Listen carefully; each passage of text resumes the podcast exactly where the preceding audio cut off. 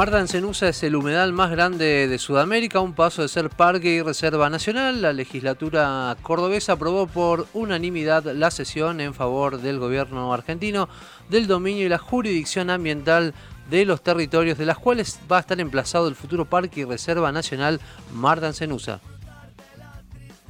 De uso múltiple, bañados del río Dulce y Laguna Mar de Ancenusa, son más de un millón de hectáreas de bañados, lagunas y bosques nativos con funciones ecológicas irreemplazables. Para hablar de este tema ya estamos en comunicación telefónica con el intendente de la localidad de Miramar, Adrián Walker. Intendente Walker, ¿cómo le va? Muy buenos días. Javier Sismondi y Susana Álvarez los saludan desde Noticias al Toque.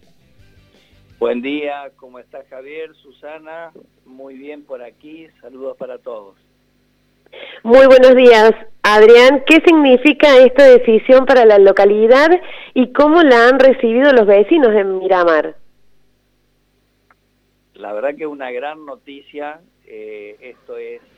eh, llegar a una instancia muy positiva que se venía trabajando ya hace unos años esta posibilidad, este análisis este, que se fue haciendo de eh, generar eh, esta área protegida con la máxima figura este, que hay a nivel internacional, que son los parques nacionales, y bueno, este, generar eh, entre el sector que va a quedar como parque nacional, la, otro sector como reserva nacional y, el resto como reserva de uso múltiples provincial como es actualmente, eh, conformarán el gran parque Ancenusa, que bueno, justamente pretende preservar el recurso tan rico, tan importante como humedal, este, no solo para nuestro país, sino de, importancia mundial, este, preservarlo a través del tiempo y a su vez este, para nosotros como localidad turística sabemos lo que significa un, eh, un parque nacional, aparecer en los mapas del mundo con esta figura eh, genera eh, un atractivo sobre todo para el ecoturismo y, y el turismo justamente es servicio, es trabajo, es eh, generar oportunidades para nuestra gente y que esto se va a ir replicando en todas las localidades que conforman el perímetro de este extenso mar que tenemos interior y, que va eh, a potenciar ¿no? esta, esta oferta de actividad turística mostrando lo que hay, lo, lo que tenemos, las costumbres, las culturas, la, la gastronomía, este, la, diversidad de ambientes, las diferencias entre el sur y el norte y el este y el oeste, y bueno, este, con una gran riqueza, realmente mm, eh, cuando uno eh, observa y contrasta con otros destinos del mundo, eh, se da cuenta este, lo que tenemos aquí a un paso para poder disfrutar. Intendente, y bueno, precisamente hablando ¿no? de, lo que implica para Miramar y, la creación de este parque, eh, ¿cuál es la riqueza que alberga este Mar Dancenusa en cuanto a diversidad? Bueno, especialmente siempre hacemos hincapié en todo lo que hace a la cantidad de aves, eh, variedad, ya que hay unas 380 especies que se han detectado eh, algunas eh, habitan el lugar, otras son migratorias. Este lugar sirve de eh, sitio de descanso y de reabastecimiento de las aves migratorias. Tenemos los populares chorlitos que migran desde Alaska a Ushuaia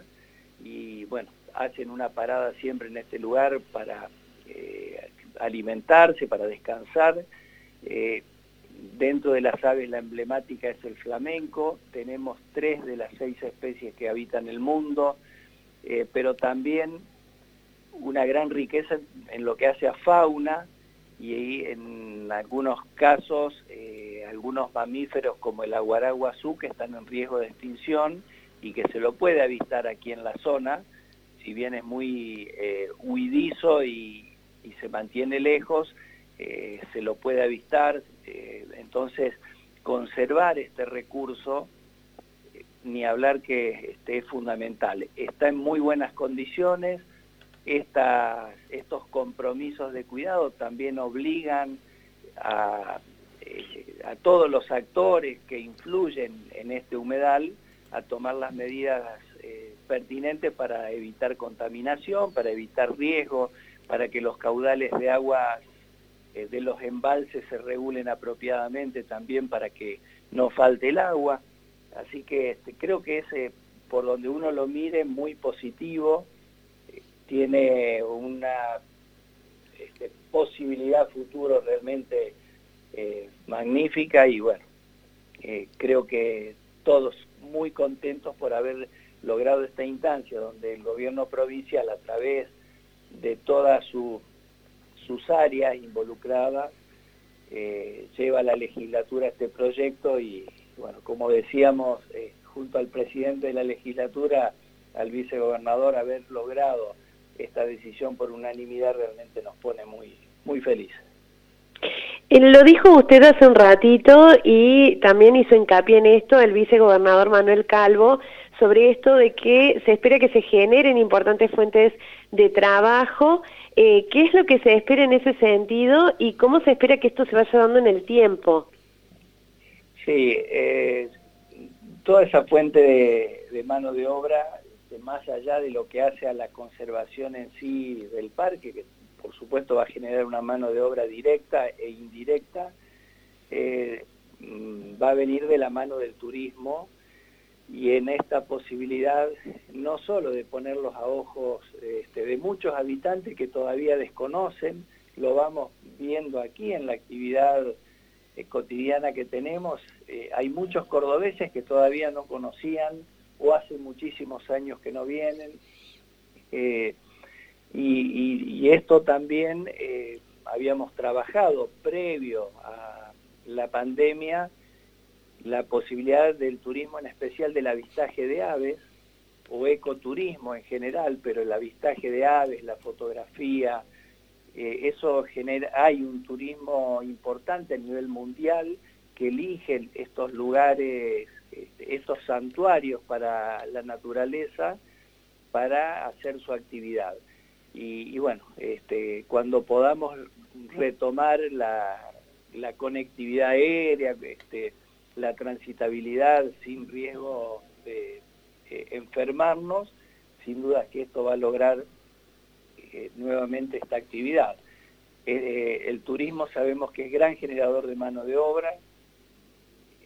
es arraigo para nuestros jóvenes, es conservación de las tradiciones, de las culturas de cada lugar, así que creo que de allí este, será el, la principal mano de obra y en el caso particular nuestro como comunidad con su principal actividad que es el turismo, esto lo va a potenciar. Y en las localidades que tienen eh, una base sobre la producción agropecuaria, como es este, en todo, toda esta región, eh, van a tener una nueva alternativa de trabajo brindando justamente esta actividad, ¿no? Como para ir desarrollándola, hay muchos lugares lindos por, por desarrollar aquí en toda la región. Recordamos que estamos en comunicación telefónica con el intendente de Miramar, Dancenusa, Adrián Walker. Intendente, eh, el área protegida no incluirá las costas de la laguna ubicadas al sur, lo que comprende Departamento San Justo y Departamento Río Primero. Eh, ese sector seguirá encuadrado como reserva provincial de usos múltiples. ¿Qué, significa eso y por qué no se ha designado esa área también como parque nacional? Bueno, porque este, queda una, una lonja ¿no? en, el, perímetro de, este, de de todo lo que es la laguna, sobre todo costa sur y este, también un poquito al oeste,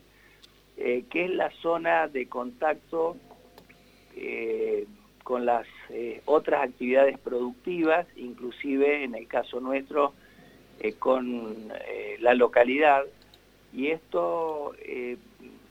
lleva como objetivo mantener la autonomía de cada localidad para no afectar en, sus características de producción y de, y de funcionamiento, incluido en el caso nuestro todo lo que hace a la actividad costera. Eh, recordemos que por allí eh, se hace alguna actividad como es la natación, el remo, el kayakismo, eh, algunos eventos de paseos de avistaje de aves. Bueno, todo esto a fin de mantener una autonomía, pero no por ello dejar de atender al cuidado, queda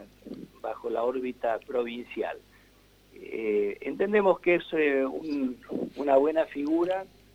que simplifica por allí la parte burocrática, que es justamente donde uno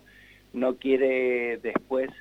entorpecer el funcionamiento eh, normal de cada localidad. así que este, creo que es muy bueno, de todas formas, conformar entre las tres figuras que coexistirían el Gran Parque Ancenusa yo creo que genera esta, eh, este mensaje de cuidado que debemos tener todos al momento de conservar un lugar que es vital para eh, la vida de tantas aves, de tantas especies que tenemos en, toda esta región, eh, y bueno, preservarlo a través del tiempo. Intendente, eh, ¿hubo presiones por parte de los productores agrícolas para que este sector no sea denominado Parque Nacional? No, no, la verdad que se ha trabajado muy bien en, todos los sectores. Eh, entendemos que la, también la producción debe seguir existiendo, que son hay toda una zona agrícola muy importante que hay que conservarla, que eh, debe seguir este, generando trabajo y riqueza para toda nuestra provincia, y, pero en ningún momento ha habido problemas o presiones. Este, por allí en, la, en el sector norte ha habido un poquito más de preocupación con lo que eran las producciones eh, características del humedal, que son más de tipo seminómades y se van moviendo según el nivel de agua, según la altura este, del humedal.